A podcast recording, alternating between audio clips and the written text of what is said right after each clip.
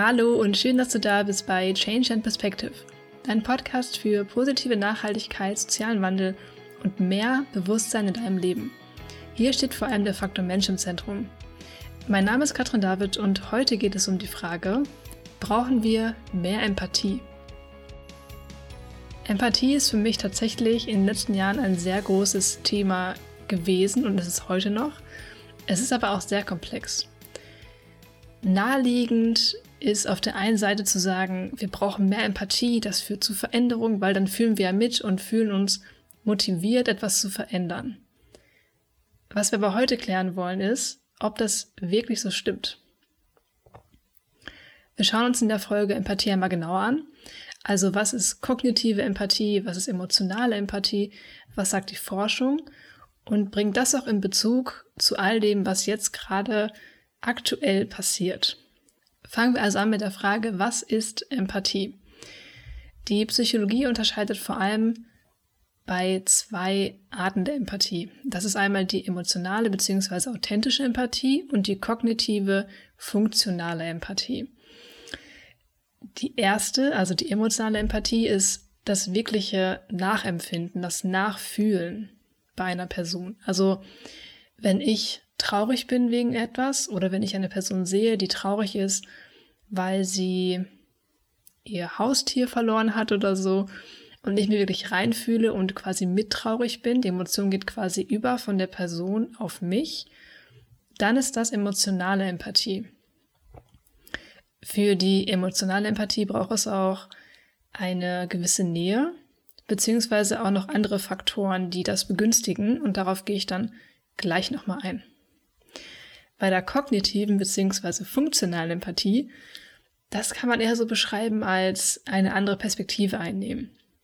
Wir versuchen also mit einer gewissen Distanz zu verstehen, was fühlt der andere gerade. Also so typisch dieses, stell dir mal vor, du hast ein Haustier und es stirbt. Oder stell dir mal vor, du gehst in ein anderes Land und kennst dort niemanden. Also das ist das kognitive Nachvollziehen. Ah, okay, ich verstehe das Konzept, ich verstehe, was da wahrscheinlich passiert, aber du fühlst dich nicht emotional komplett da rein oder es geht quasi keine Emotion von einer anderen Person auf dich über. Was hier auf jeden Fall gegeben sein muss, ist, dass du dich darauf einlässt. Es kann nämlich zum Beispiel auch eingefordert werden mit einer typischen Frage, nämlich wie, stell dir einmal vor, du bist, dann kann man quasi aktiv diese kognitive, nachvollziehende Empathie nachfühlen. Was beeinflusst denn jetzt genau Empathie beziehungsweise die Fähigkeit dazu, Empathie zu empfinden? Ein erster Faktor sind ähnliche Erfahrungen. Wenn ich zum Beispiel selbst ein Haustier habe und du hast ein Haustier gerade verloren, dann ist es eine Herausforderung, dass ich nachvollziehen kann, was du gerade durchmachst. Oder wenn es um traumatische Erlebnisse geht oder Verlust von nahen Angehörigen. Sobald wir etwas Ähnliches erfahren können, ist das eine Herausforderung, dass wir uns auch hineinfühlen können oder nachvollziehen können, wie es anderen Personen damit geht. Eine Voraussetzung für vor allem die emotionale Empathie ist eine enge Beziehung. Also wenn ich mich einer Person nahe fühle, wenn ich irgendeine Art von Bindung zu der Person habe, dann passiert es eher, dass ich mich auch öffne und zulasse, die Emotionen auch zu fühlen. Wir kommen später nochmal zu einem sehr, sehr spannenden Experiment, wo das so ein bisschen getestet wurde. Ähm, aber so viel erstmal dazu. Bei einem Faktor Fähigkeit ist auch sehr interessant, dass das tatsächlich unterschiedlich ist. Also nicht jede Person kann sich gleich gut in andere hineinversetzen oder mitfühlen. Natürlich gibt es jetzt ähm, Konzepte beziehungsweise Dinge wie Autismus, wo dann beispielsweise nicht kognitiv nachvollziehen werden kann, warum ist diese Person jetzt gerade traurig beispielsweise, aber auch generell in einem allgemeinen Spektrum gibt es eben Personen, die das besser können und Personen, die es nicht so gut können. Du kannst es aber auf jeden Fall auch trainieren. Es gibt verschiedenste Studien, die das genau gemessen haben, wo auch gezeigt wurde, dass sich Strukturen im Gehirn verändern können, wenn aktiv jeden Tag trainiert wurde, sich entweder konkret in Personen reinzuversetzen oder allgemein Mitgefühl zu kultivieren oder weiterzuentwickeln. Der Unterschied zum Mitgefühl, der tatsächlich recht groß ist, darauf gehe ich gleich auch nochmal ein. Allgemein wird Empathie gemessen mit Selbstfragebögen. Also es gibt Items, was also Fragen sind, die darauf abzielen zu fragen, kannst du dich gut in andere hineinversetzen? Fühlst du dich schnell mitgerissen von Emotionen? Kannst du verschiedene komplexe Gefühle verstehen von anderen beispielsweise? Und das soll quasi messen, wie empathisch eine Person ist. Es gibt aber auch ein berühmtes Experiment, was quasi gezeigt hat, wenn einer Person, ich meine, das waren Nadelstiche, also wenn generell einer Person ähm, Schmerzen zugefügt wurden, ähm, hat das bestimmte Regionen im Gehirn angeregt oder die wurden quasi aktiviert, weil eben ähm, der schmerzhaften Erfahrung. Und wenn sie eine Person beobachtet haben, der dasselbe quasi passiert ist, wurden genau dieselben Hirnregionen aktiviert. Das heißt, es ist quasi wirklich so, dass Empathie uns den Schmerz von anderen wirklich aktiv fühlen lässt, wenn wir es eben zulassen. In den letzten Jahren wurde nicht nur viel zu Empathie geforscht und diskutiert, sondern es gab auch sehr viel Diskussion um das Konzept. Und ich will einmal auf die Vorteile und Nachteile davon eingehen. Wenn wir also einmal die emotionale Empathie uns anschauen, dann hat das einen sehr starken Nachteil.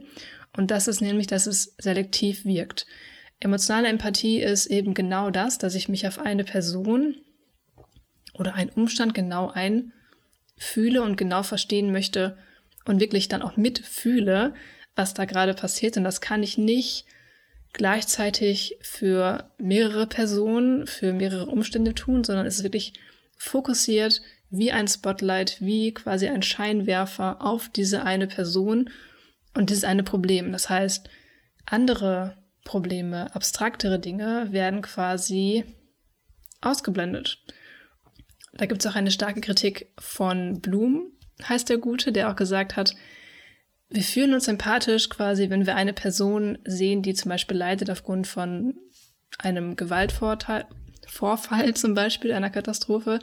Aber der Klimawandel, der viel mehr Opfer bringt, global gesehen, da fühlen wir quasi nicht so mit. Also da ist die Komplexität, was die Empathie angeht, gar nicht wirklich greifbar. Und wir sind sozusagen in dem Moment blind dafür, wo die eigentliche, wirkliche Hilfsbereitschaft am sinnvollsten ist. Empathie kann uns also im Weg stehen. Aber nicht nur das, es kann auch zu einem sogenannten empathischen Stress kommen, wenn wir, vielleicht kennst du das auch, wenn du viele Nachrichten konsumierst, Geschichten hörst von Personen oder einzelne Einzelschicksale quasi mitbekommst, dass du so ausgebrannt bist oder so viele Emotionen quasi hast, dass deine Psyche teilweise unbewusst auch auf Notstrom schaltet und wir abstumpfen und gar nicht mehr Dinge an uns ranlassen. Und das ist dann quasi dieser empathische Stress. Dann wird die Empathie zu viel. Ein weiterer letzter Punkt bezogen auf die emotionale Empathie, den haben wir auch in den letzten Wochen, Monaten oder vielleicht auch Jahre sehr stark mitbekommen bei sozialen Debatten dass Empathie dazu führen kann, dass Ausgrenzung beziehungsweise Abwertung von Menschen passiert, die eben nicht zur selben Gruppe gehören.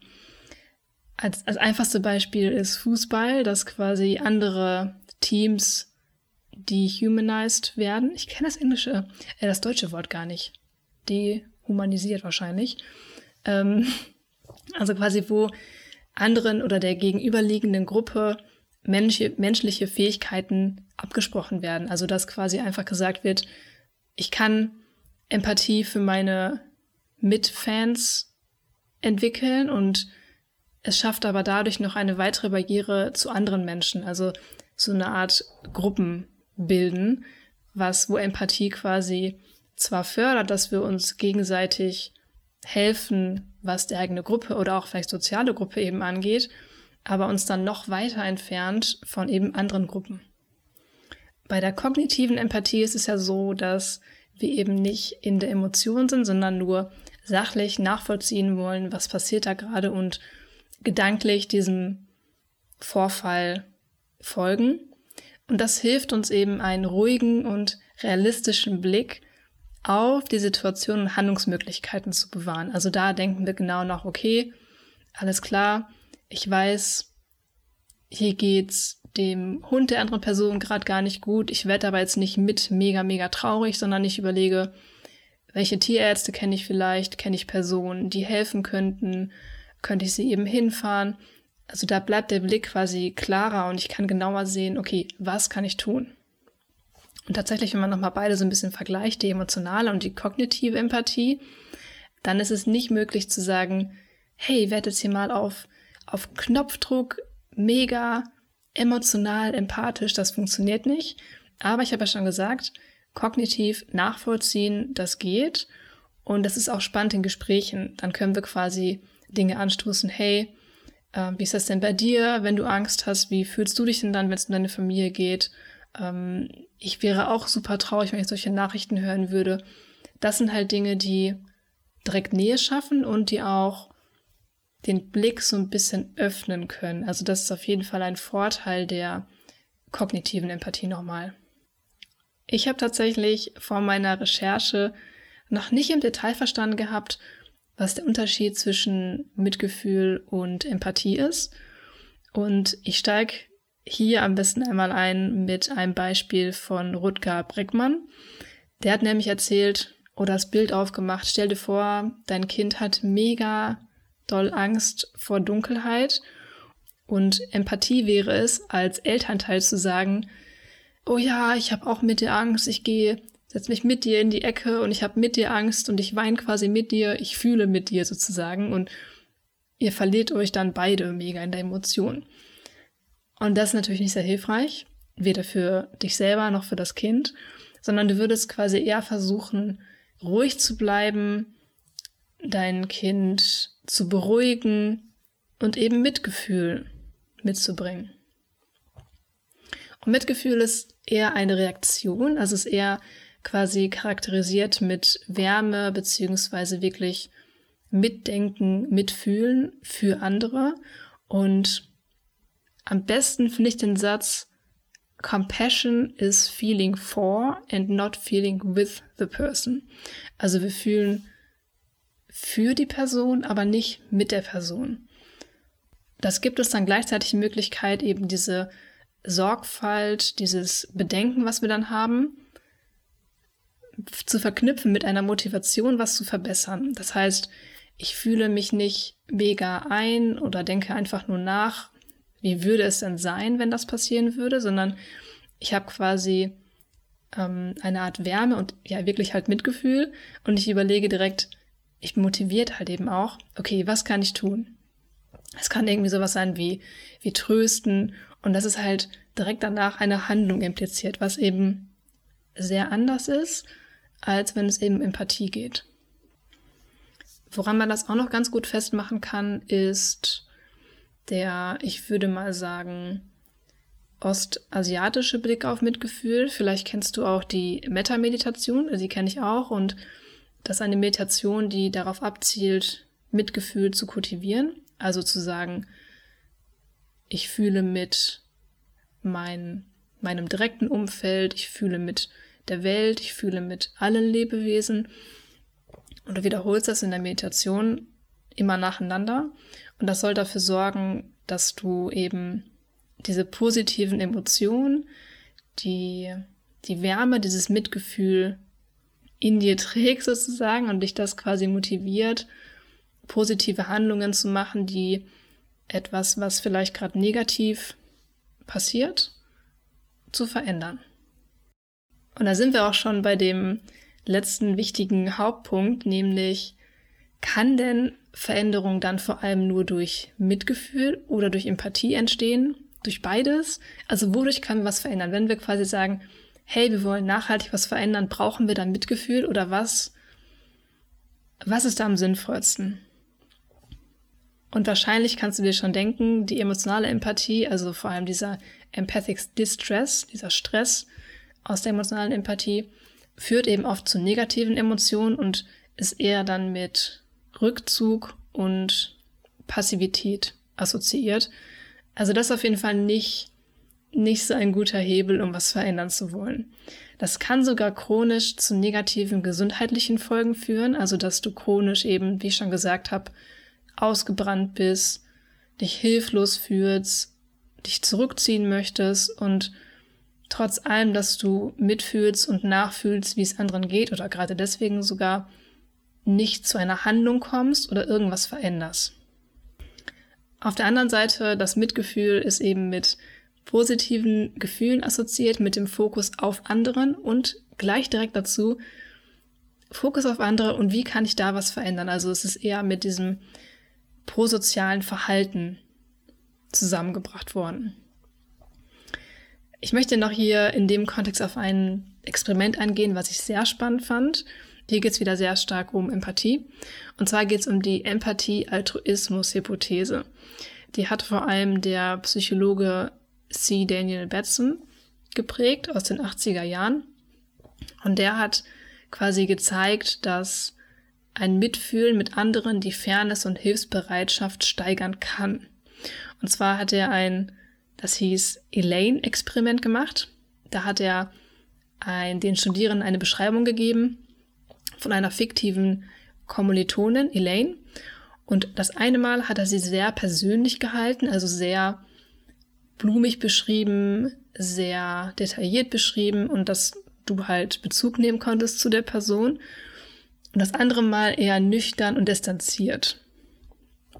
Und im Anschluss haben dann die Probanden Elaine sozusagen gesehen, wie sie schmerzhafte Elektroschocks erhalten hat.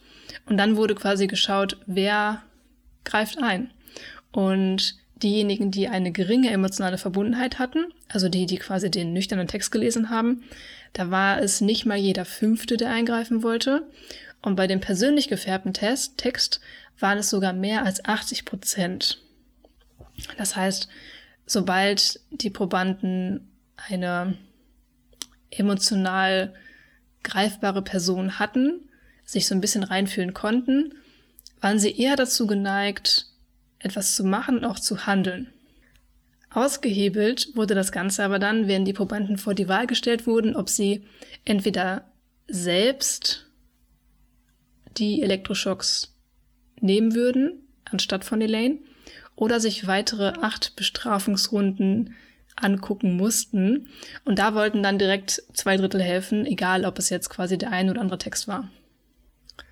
Als Fazit kann man sagen, es ist super wichtig zwischen Empathie, Mitgefühl, aber halt eben auch verschiedene Arten von Empathie zu unterscheiden. Besonders bei der emotionalen Empathie wirkt das Ganze wie ein Spotlight und kann uns oder wird uns vor allem eher lähmen, beziehungsweise in Emotionen versinken lassen, vielleicht sogar ausbrennen oder auch andere Gruppen eben ausgrenzen.